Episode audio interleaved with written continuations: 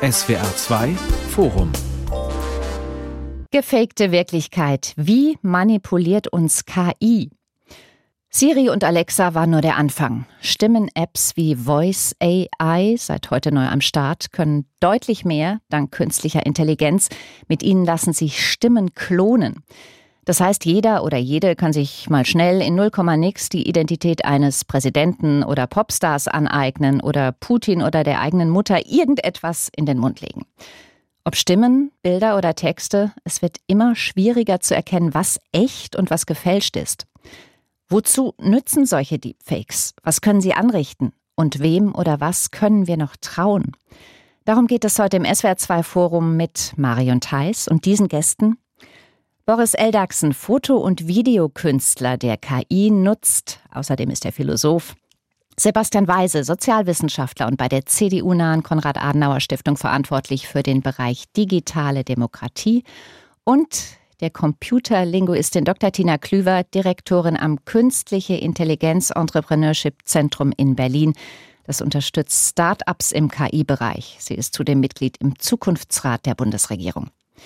Frau Klüver, vor zwei Wochen hat ein Experiment des Schweizer Radiosenders Couleur 3 Wellen geschlagen. Einen ganzen Tag lief dort ein Programm komplett von künstlicher Intelligenz erstellt, mit Ausnahme der Nachrichten. Die Moderatoren hatten ihre Stimmen klonen lassen und führten unter anderem Interviews mit den früheren US-Präsidenten Trump und Obama. Keiner hätte etwas gemerkt, wenn es nicht immer Hinweise im Programm gegeben hätte. Ist das faszinierend oder besorgniserregend? Tja, ich persönlich finde es in erster Linie faszinierend, natürlich auch nachdenkenswert.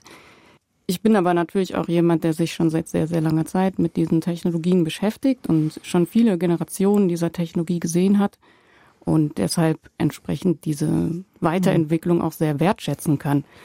Die Diskussionen, die aber jetzt aufkommen natürlich und die ja auch richtig sind, es gab ja auch schon das gefälschte Michael Schumacher Interview, das war ja auch ähnlich. Ne? Mhm das ist natürlich richtig und wichtig, dass wir uns darüber Gedanken machen. Also, weil es gibt da sehr große Unterschiede, ne? Und mhm.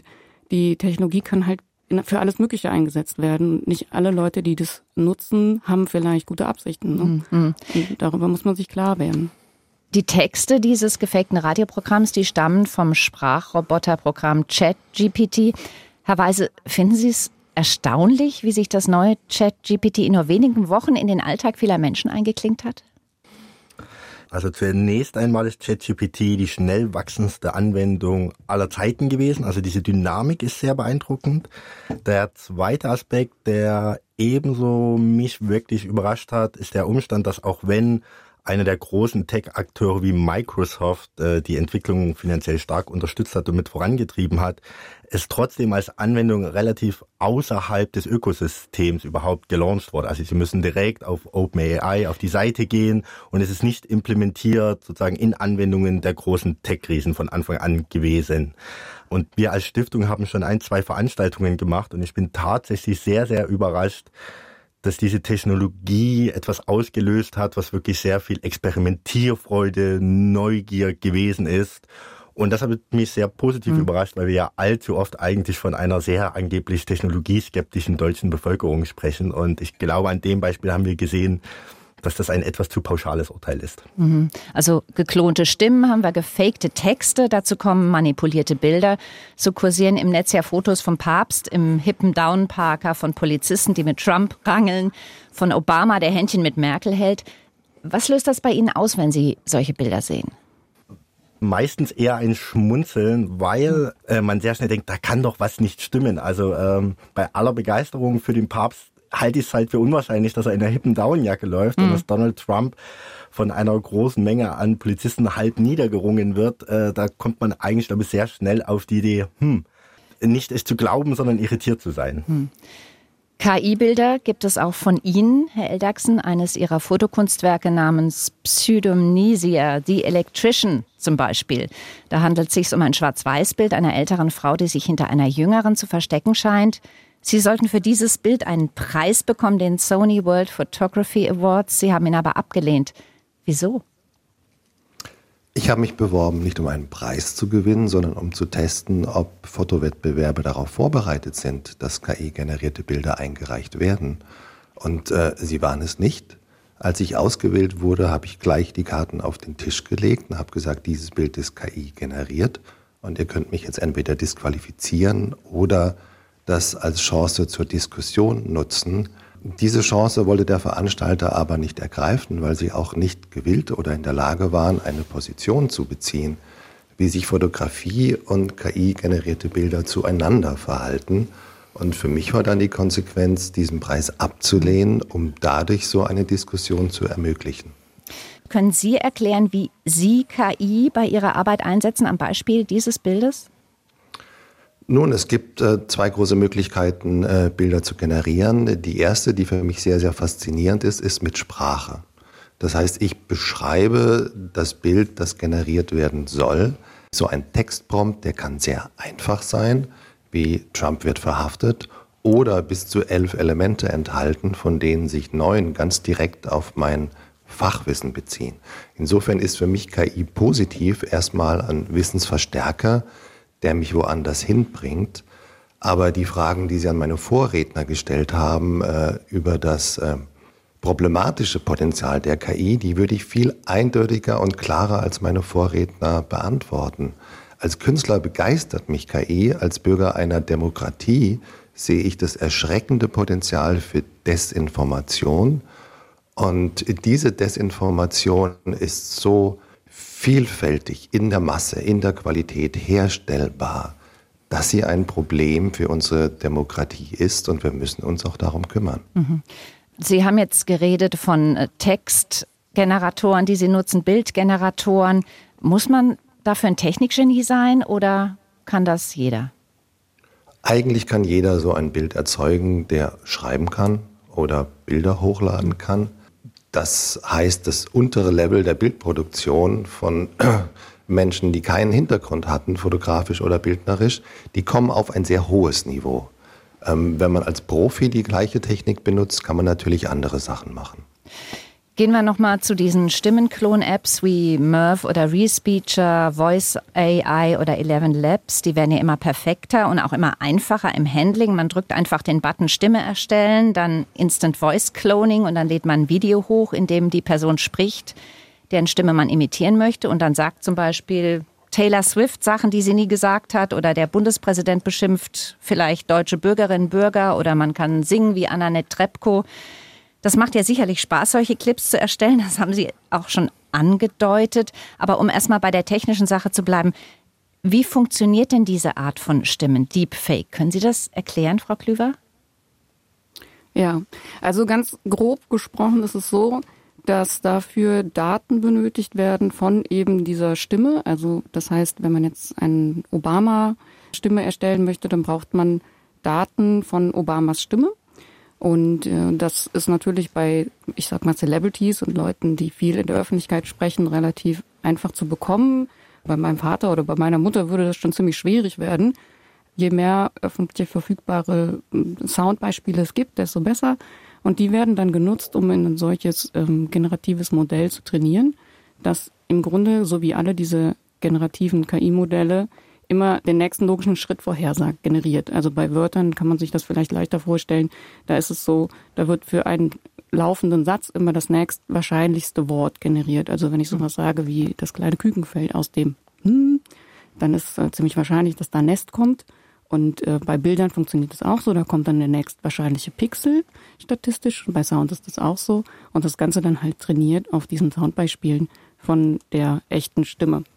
KI rechnet ja sie denkt und fühlt nicht, ähm, rechnet sie inzwischen so, dass es scheint, sie habe Gedanken und Gefühle, dass sie also fast menschlich rüberkommt, wenn, wenn das so perfekt klingt am Ende?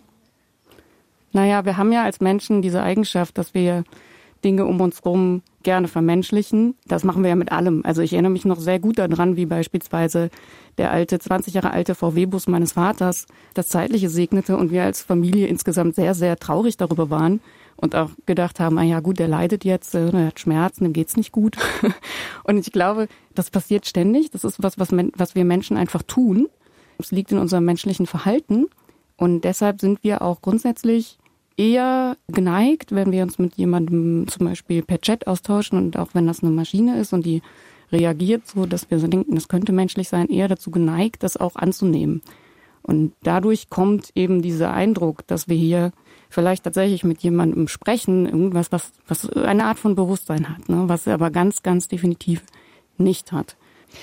Wenn Roboter oder Maschinen und das, was sie erzeugen, mehr und mehr menschlich rüberkommt, dann verschwimmt ja die Grenze zwischen dem, was echt ist und was nicht echt ist. Ist das ein Problem? Was meinen Sie?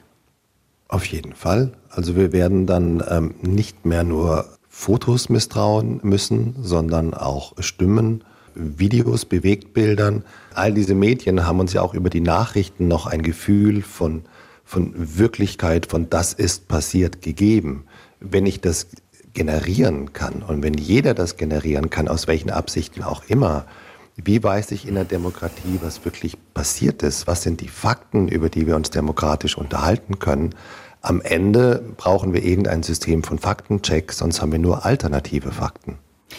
Stimmen-KI wird ja im Moment auch schon genutzt. Zum Beispiel habe ich gelesen, dass Apple seit Januar Hörbücher mit computergenerierten Stimmen im Programm hat. Wo ist denn der Einsatz sonst noch möglich? Im Moment wird er schon genutzt und demnächst vielleicht auch.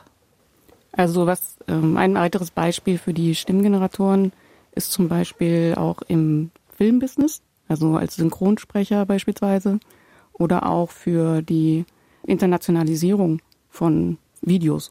Es wird schon dazu kommen, dass Berufsbilder sich wandeln. Und ähm, mittelfristig werden vielleicht bestimmte Berufsgruppen auch tatsächlich in der Art und Weise, wie wir sie jetzt haben, so nicht mehr benötigt. Ähm, was wir aber auf jeden Fall immer noch berücksichtigen müssen, ist, dass wir ja jetzt aktuell mit einer Technologie arbeiten, die immer mit dem Mensch in Zusammenarbeit geht. Und die Qualität, die die Systeme produzieren, ist ja auch etwas, was man eigentlich nicht jetzt per se ungesehen irgendwie direkt in die Öffentlichkeit entlassen möchte, sondern es bleibt immer dabei, dass es da auch jemanden gibt, der dieses Tool als, Wer also als Werkzeug tatsächlich benutzt und dann nachher diese Dinge sich nochmal anschaut, kontrolliert, verbessert, auch vielleicht Tonalität überprüft. Ich mache mal ein Beispiel zum Übersetzerarbeiten jetzt schon seit mehreren Jahren ganz klassisch mit Software zusammen. Das ist eigentlich der gängige Fall geworden inzwischen, dass ein Übersetzer erstmal mit einer maschinellen Übersetzung startet und dann entsprechend seinen eigenen Qualitätsansprüche aber nochmal in so einen Text reinbringt. Ne? Mhm. Und das ist aber trotzdem immer noch ein Beruf, ja. Also den gibt's noch und der wird auch benötigt.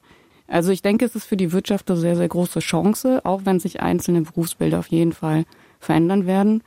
Also ich würde da gerne noch mal reingrätschen, wenn ich darf. Da habe ich mir schon fast gedacht. Ich bin ja auch in der Fachgruppe KI vom Deutschen Fotorat und wir haben ja uns ja auch unterhalten mit allen Betroffenen, gerade auch den Berufsfotografinnen.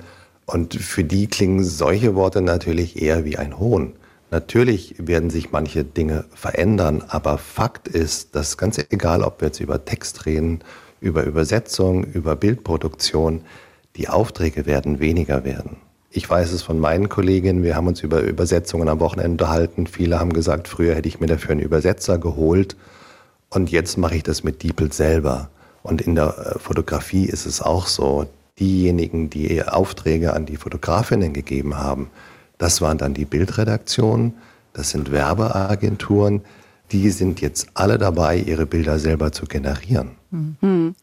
Genau, wenn ich, das ist das, was Frau Klüver vorhin schon angesprochen hat. Wir müssen so ein bisschen weg von diesen Allgemeinplätzen und uns immer wirklich sehr konkret die Folgen anschauen. In dem Fall würde ich sagen, sehr konkret für einzelne Berufsbilder klassischerweise sagt man, einer der am wenigsten disruptierten Jobs ist beispielsweise Zahnarzt, äh, aber zum Beispiel an anderer Stelle, wo wir früher gedacht hätten, im Rechtsbereich noch vor vielen Jahren äh, Textarbeit, äh, da kann man gar nicht so viel automatisieren, sind das jetzt auch schon neue Berufe, wo man sagt, uh, da werden wir wahrscheinlich doch sehr viel stärker Automatisierungstendenzen sehen. Was ich aber sehr, sehr stark unterstreichen müsste, ich finde diese Debatte über Jobverluste immer extrem schwierig wir haben einen eklatanten Mangel an Fachpersonal an allen Ecken und Enden heute schon. Also wir haben nicht das Problem, dass dank KI Jobs wegfallen und die Leute massenhaft arbeitslos werden.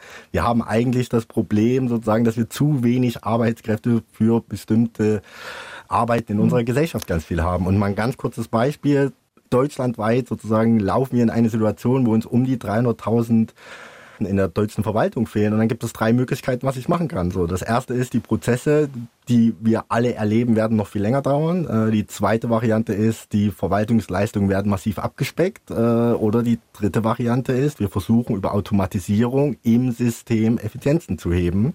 Und ich glaube, dass das tatsächlich der beste Weg ist. Ja, also glaube auch, wir müssen, wir müssen. Mhm. Also wir haben wirklich gar keine andere Chance. Die Wirtschaft hat das größere Problem, wenn wir keine Automatisierung einführen. Wir haben ja zum Beispiel auch letztens habe ich es gesehen, mehr als 50 Prozent aller Steuerberater sind kurz vorm Renteneintritt.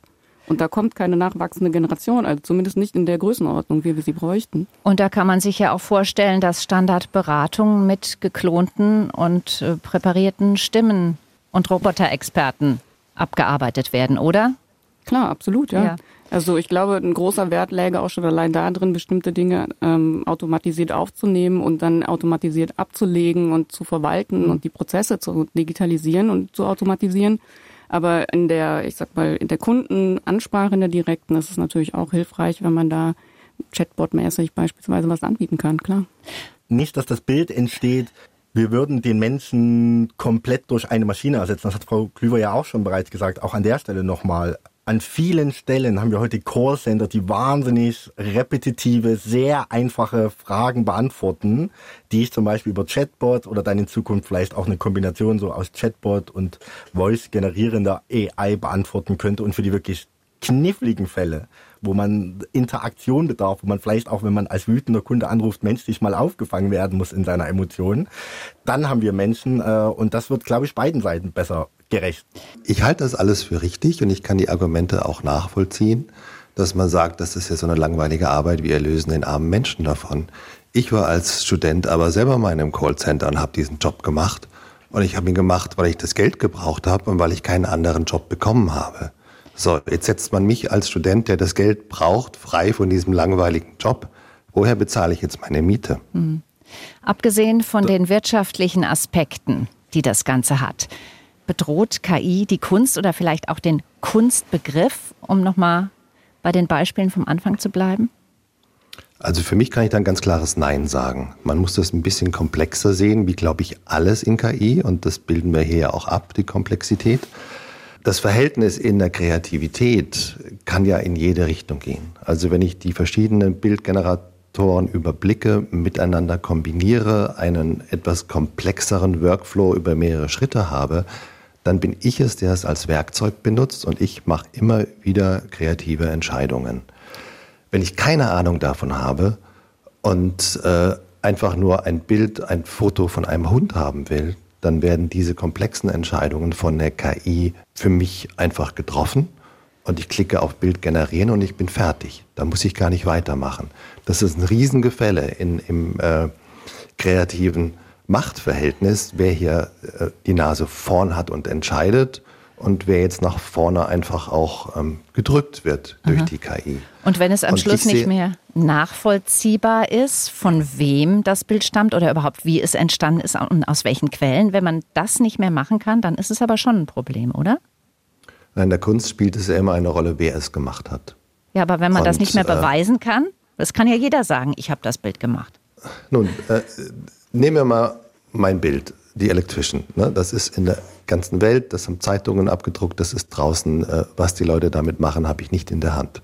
Am Ende kommt es aber darauf an, ähm, wo ist die Auflage von zehn Bildern, die ich gemacht und unterschrieben habe. Und das ist das Original. Wie sieht es denn in der Musikbranche aus? Also wir haben da ja schon KI-Hits, zum Beispiel das Fake-Duett von Drake and The Weeknd oder Beethovens Unvollendete, die jetzt auf einmal durch KI vollendet ist. Hat das nochmal eine andere Dimension? Na, insofern, dass natürlich die ganzen Musikverlage äh, da hinten dran sind und Angst haben, da auch ähm, Einbrüche, weitere Einbrüche zu erleben. Ich finde den Zug, den Crimes gemacht hat, indem sie gesagt hat, hier, ihr könnt meine Stimme benutzen und wenn er damit einen Hit macht, dann kriege ich Prozente, eigentlich sehr schlau. Mhm. Lassen Sie uns über den wichtigsten Punkt reden, den Sie schon ganz am Anfang kurz angesprochen haben, Herr Eldachsen, die gesellschaftlichen Folgen. Wie wird sich die Gesellschaft verändern, wenn alles verdächtig ist, nicht echt zu sein? Es tut mir leid, aber schon bei der Frage, ich halte für eine massive Überbewertung des Einflusses von Technologie auf unsere Gesellschaft ich verstehe, wo das herkommt äh, und das haben wir auch immer wieder, dass wir so ein bisschen, wir schauen uns eine Technologie an und aus der Logik der Technologie leiten wir dann ab, was die Gesellschaft, wie die wird.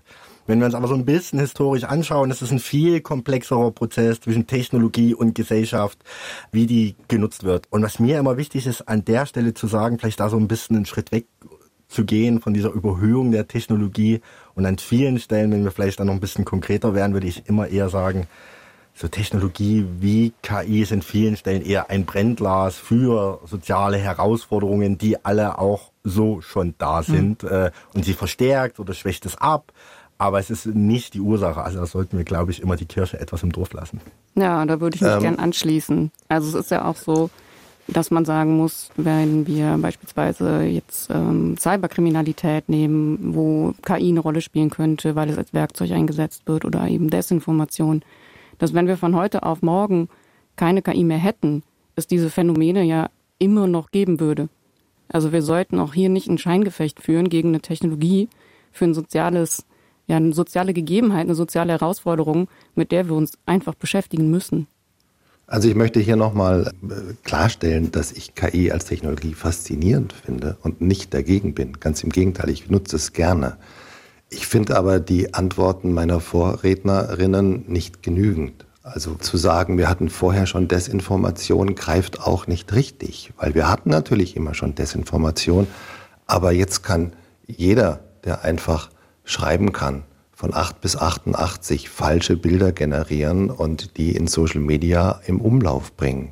Das aber heißt, wir haben eine Masse von falschen Bildern und wie können wir in dieser Masse noch die richtigen, authentischen herausfiltern. Ja, ich gebe Ihnen absolut recht, dass das natürlich herausfordernd ist.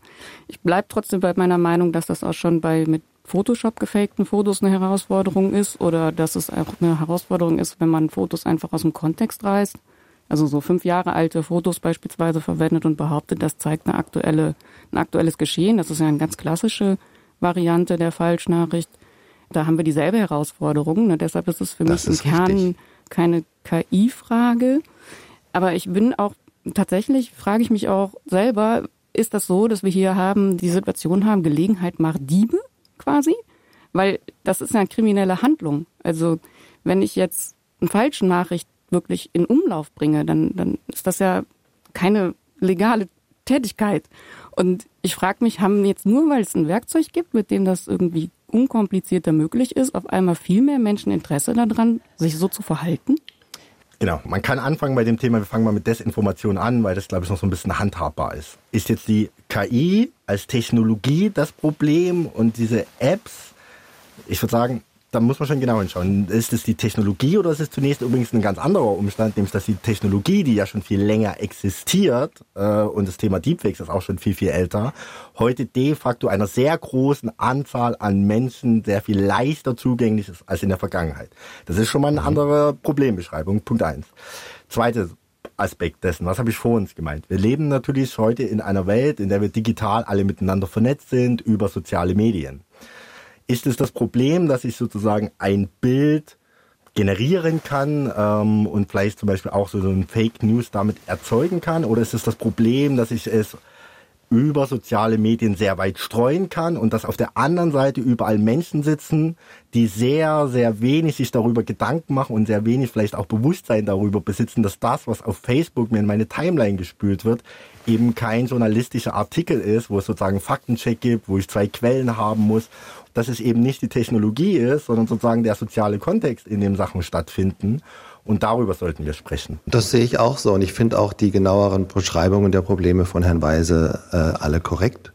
Und jetzt haben wir aber einen Fall, wo all diese Dinge zusammenkommen und sich gegenseitig verstärken also wir neigen natürlich auch da jetzt wieder dazu, den Menschen radikal zu unterschätzen. Also es gibt jetzt sozusagen die erste Studie von der University of Pennsylvania, wo man wirklich mal versucht hat, sozusagen die Grundannahme, nämlich Menschen lesen einen Text und sind nicht in der Lage zu unterscheiden, ist das ein maschinengenerierter Text oder von einem menschlichen Autor untersucht haben. Also und wenn man da so ein bisschen reinschaut, ist erstmal die gute Nachricht, Ganz so schlecht sind wir Menschen tatsächlich gar nicht da drin. Äh, die zweite gute Nachricht ist, je mehr wir das üben, desto besser werden wir da drin.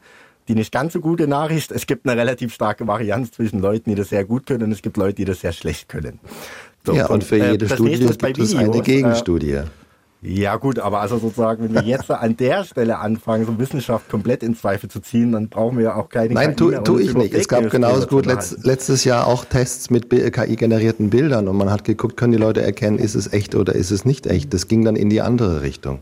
Ja, aber das ist ja genau der Punkt. Es gibt nämlich sozusagen, ich habe jetzt über Text gesprochen. So, es gibt eine Studie, die macht das zum Beispiel anhand von Videos, hat das MIT gemacht. Was kam daraus?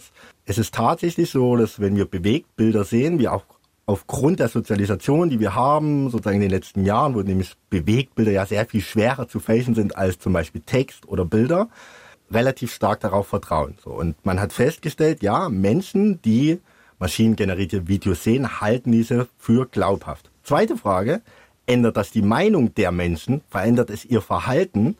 Da haben wir relativ klar in der Studie wieder gesehen, nein, es kann es eben nicht beeinflussen. Äh, es kann als Verstärker für vorhandene Dispositionen und Meinungen wirken. Aber ich glaube, Vielleicht wir brauchen wir einfach ein Beispiel. Frau Klüver. Ja. Ich habe den Eindruck, wir sind uns eigentlich einig, weil wir ja alle das Phänomen an sich jetzt nicht in Zweifel ziehen und auch die Relevanz des Risikos da drin durchaus ernst nehmen. Und ich glaube, was man vielleicht definitiv braucht, ist, dass ein ja, souveräner Umgang Information einfach da ist in der Gesellschaft.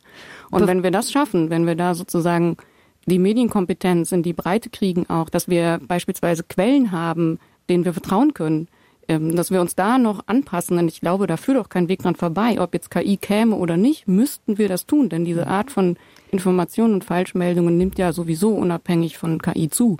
Und wir könnten theoretisch auch nachher noch eine ganz andere Technologie als KI haben und die macht es auch möglich, damit noch ganz neue Dinge zu machen. Die können wir uns jetzt vielleicht noch gar nicht vorstellen. Das heißt, eigentlich müssen wir hier aus meiner Sicht wieder einen Schritt zurückgehen und sagen, der Mensch, ja, wir müssen den Menschen schulen. Wir müssen wissen, wie wir als Gesellschaft damit umgehen wollen und wir müssen die Medienkompetenz haben, das auch zu leben. Bevor wir über die Medienkompetenz nochmal reden, würde ich gerne nochmal die Frage endgültig ich weiß nicht, ob man die endgültig klären kann, aber zumindest nochmal aufwerfen die Frage, ist das nicht eine Schwierigkeit, wenn wir nicht mehr wissen, wem wir vertrauen können, weil Dinge inzwischen so lebensecht gefaked sind und wirkt sich das nicht doch auf unser Miteinander und unser Zusammenleben aus? Also es ist natürlich ein Problem und ein Risiko. Ich kann Ihnen aber auch genauso gut das Bild der Chance darin zeichnen. Hm. Ähm, wenn wir sozusagen in einer Gesellschaft leben, wo ich immer mehr mit diesen Fake News konfrontiert bin und die Bevölkerung sich auch mehr dessen bewusst ist, kann natürlich eine Folge sein, dass wir eigentlich wieder viel, viel mehr wertschätzen, dass es so etwas wie Journalismus gibt, dass wir wieder viel mehr bereit sind, dafür Geld zu bezahlen. Das halte ich für ein mindestens ebenso plausibles Zukunftsbild wie das große Risiko, dass wir alle sozusagen in einer Welt versinken, in der diese Grenze zwischen Wahrheit, Lüge, gar nicht mehr existiert mhm. und sich auflöst. Also Sie ähm, glauben nicht, dass Vielleicht. Tricksen und Lügen zur Regel wird, weil es immer mehr Menschen machen und immer weniger auch dabei entdeckt werden können, weil sie sich ja verstecken können. Wir haben ja auch gemerkt in der Anonymität des Netzes, dass das viele Menschen hervorholt, die versuchen, ja, mit, mit Hass und Hetze das Klima zu beeinflussen. Dass das weitergeht in diese Richtung stärker noch? Also ich glaube das nicht, weil ich glaube, die Anzahl der Menschen, die so angetrieben sind, die diese Motivation haben, ist begrenzt. Und da würde ich mich auch im Weise anschließen. Ich glaube, wir unterschätzen die Leute. Wir unterschätzen, was eigentlich die Menschen schon fähig sind zu tun und wie wir uns anpassen können, wie gut wir auch diese Dinge verstehen können. Da glaube ich, da ist einfach ein natürliches Limit. Also genauso wie ich jetzt eigentlich nicht wirklich vorhabe, demnächst ähm, Autos zu klauen. Und selbst wenn das jetzt total einfach wäre, würde ich immer noch keine Autos klauen. Mhm. Also ich, denke, dass, ich da ist einfach rein? eine Grenze. ähm, ich glaube, meine, meine Vorrednerinnen und Vorredner, die gehen von sich aus. Ich hatte ein Gespräch mit einer Redakteurin von der FAZ, Sabine Paris, äh, über dieses Thema. Und äh, ihre Antwort war auf diese Frage, dass, äh, so wie wir jetzt darüber sprechen, eigentlich ein Elitenproblem ist. Die Bevölkerung als solches ist nicht homogen breite Schichten der Bevölkerung werden eben nicht mehr Geld ausgeben, um sich jetzt irgendwie den Spiegel auf ihr Handy zu ziehen oder andere Medien. Breite Bevölkerung gucken bestimmte Fernsehsender und haben ein anderes Nutzerverhalten im Internet und sind vielleicht doch leichter zu bekommen mit Fake-Bildern. Und ja, es mag vielleicht eine begrenzte Menge von Bösewichten geben, die uns desinformieren möchten, aber die haben jetzt so viel mehr Werkzeuge an der Hand. Mhm. Dazu kommen sehr viele Leute, die machen das einfach aus Fake und Jux und Dollerei, weil es eben Spaß macht, den Papst mal anders anzuziehen. Und diese schiere Menge an falsch generierten Bildern ist erstmal ein Problem äh, für die Bildjournalistinnen, dass äh, auch in den Medien nicht immer ausgezeichnet wird, dass jetzt dieser Papst diese Jacke nicht anhat. Die mhm. Bildzeitung hat das nicht ausgezeichnet. In der britischen Presse wurde es überwiegend bemerkt. Ich denke, wir brauchen hier ein einheitliches System in der Nachrichtenerstattung, dass man das aufnimmt, was Freelance als deutsche Fotojournalistinnenverband und auch der Deutsche Fotorat fordern, dass man sagt, äh, Nachrichten sollten authentisch sein, wir brauchen einen Check der Bilder und vielleicht ein Label wie A und sie schlagen auch vor ein M wie manipuliert und G wie generiert. Und in Nachrichten möchte ich nur authentisch haben. Das kostet Geld. Das können die Medien nicht alleine stemmen. Kann man das querfinanzieren von den Bürgern und dem Staat? Dass wir mehr Personal haben für diesen Faktencheck. Wie kann man das machen, damit die Freiheit der Presse gewährleistet wird? Ich denke, das sind wichtige Fragen. Und sich zurückzulehnen und zu sagen, ach, das wird schon nicht so schlimm sein, wir dürfen die Leute nicht unterschätzen, öffnet eigentlich Tür und Tor und macht unsere Demokratie noch angreifbarer. Und wenn, wenn die Mehrheit keine Autos klaut, was sicherlich richtig ist, Frau Klüver, reicht es nicht, wenn ein Einzelner jemandem beispielsweise eine Kriegserklärung in den Mund legt? Es sind natürlich schwierige Vergleiche. Aber ich, ich sage mal ganz grundsätzlich gibt es ja Ideen dazu, also wie man jetzt beispielsweise mit einem Transparenzgebot im Journalismus auch arbeiten möchte. Und das sind ja auch gute Überlegungen. Ne? Das ist ja jetzt hier auch nochmal zu unterscheiden. Also habe ich es mit einem wirklichen Bad Actor zu tun, der mit ähm, krimineller Energie beispielsweise ähm, motiviert ist, oder habe ich es mit einem normalen journalistischen äh, Aktivität zu tun, die sich jetzt gerade damit beschäftigt, ob etwas halt von der KI generiert wurde oder von Menschen.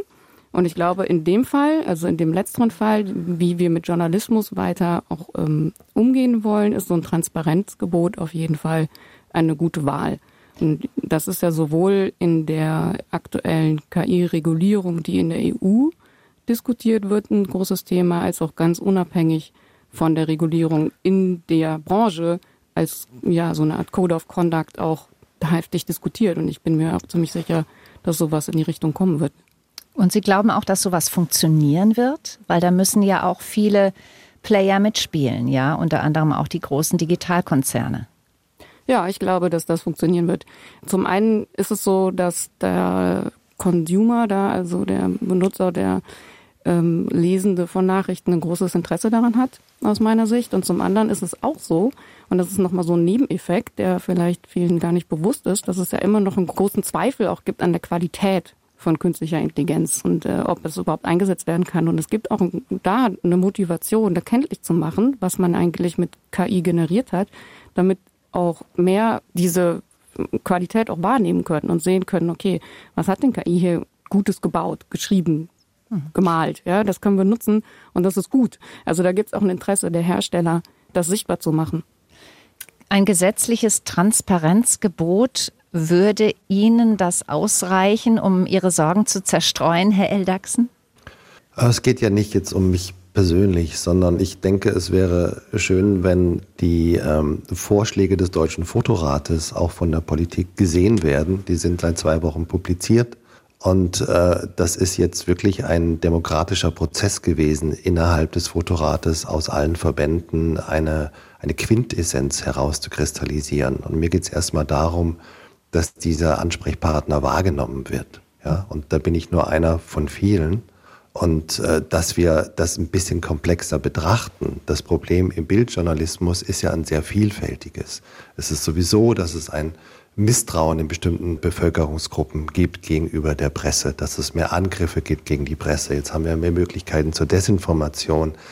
Die finanzielle Situation der Bildjournalistin wird ja auch von mehreren Seiten angegriffen. Als Bildjournalist verdient man nicht wirklich gut. Viele Bildjournalistinnen haben zwei Jobs in der Fotografie, das ist kommerzielle Fotografie.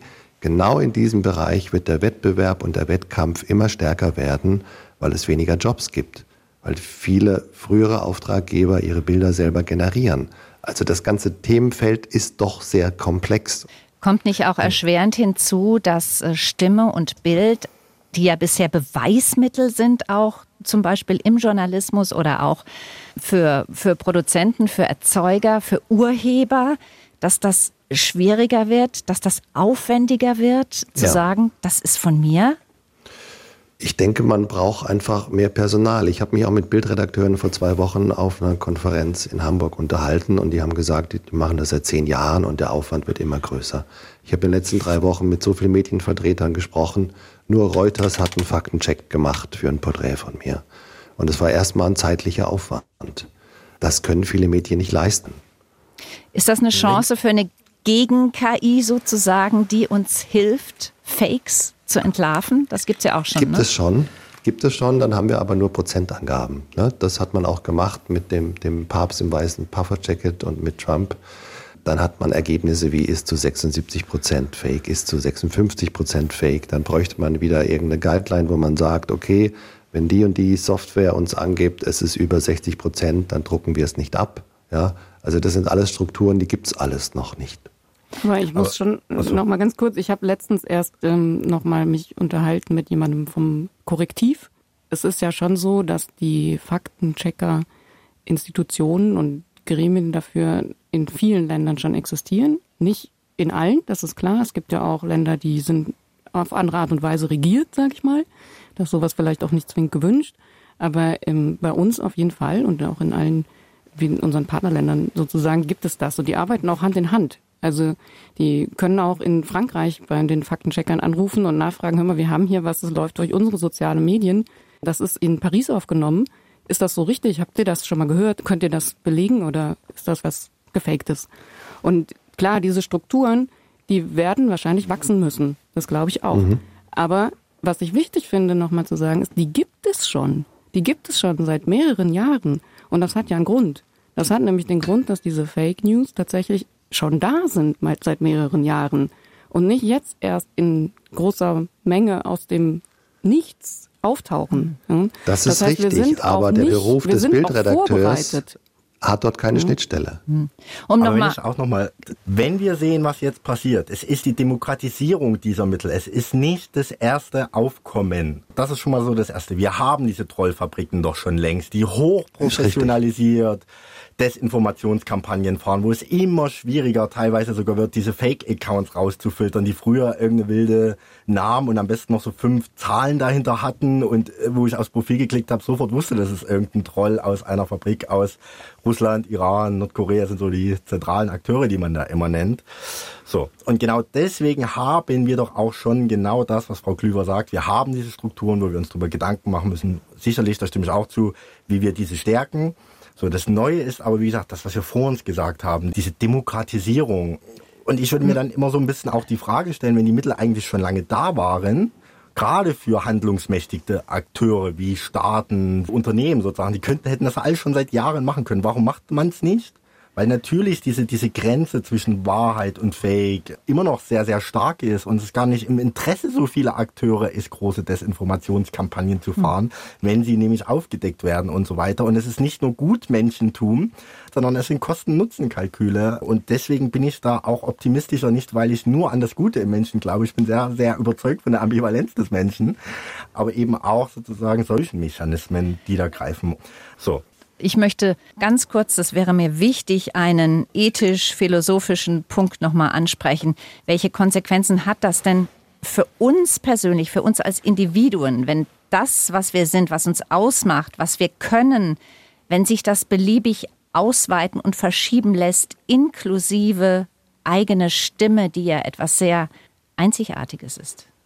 Also ich definiere mich als mehr als jetzt meine Stimme oder ein bestimmtes Bild, was reproduziert werden kann. Am Ende bin ich ja die Summe all dieser Eigenschaften und äh, habe nicht das Gefühl, dass man das jetzt eins zu eins klonen kann. Frau Klüver hat ganz am Anfang äh, so ein bisschen die Technik ja vorgestellt. Und sie hatte sehr deutlich dargestellt, was ich brauche, um eine Stimme sehr authentisch so reproduzieren zu können. In beliebiger Form sind eben Daten dieser Stimme. Und die habe ich nicht von jedem in extenso. Ja, vielleicht noch ein Aspekt, weil ich das ganz spannend finde von der Fragestellung her.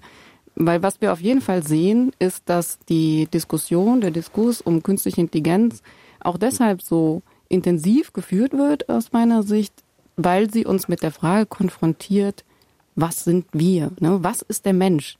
Also ich glaube, ganz viel von dem, ähm, ja, was auch an Gefühlen in dieser Debatte ist, kommt eigentlich durch diese Fragestellung, die nie wirklich offen diskutiert wird, aber immer so mitverhandelt wird. Ne? Und ich glaube, da ist es wirklich ganz wichtig, dass wir uns absolut bewusst sind, dass wir als Menschen Menschen bleiben. Und alles, was uns ausmacht, wird bleiben. Ja, nur dadurch, dass eine Technologie aufkommt, die uns in bestimmten Aspekten imitiert, bleiben wir Mensch. Immer. Ähm, die interessante Frage ist, warum wollen wir überhaupt als Menschen künstliche Intelligenz erschaffen? Ja, ich denke, es ist deshalb nicht aufzuhalten, weil wir auch in diesen Gott-Modus wollen. Wir wollen ein Ebenbild künstlich erschaffen. Der Mensch hat es irgendwie in sich drin und das ist auch nicht zu stoppen. Würde ich radikale Gegenposition einnehmen, ehrlich gesagt. Warum schaffen wir solche Technologie?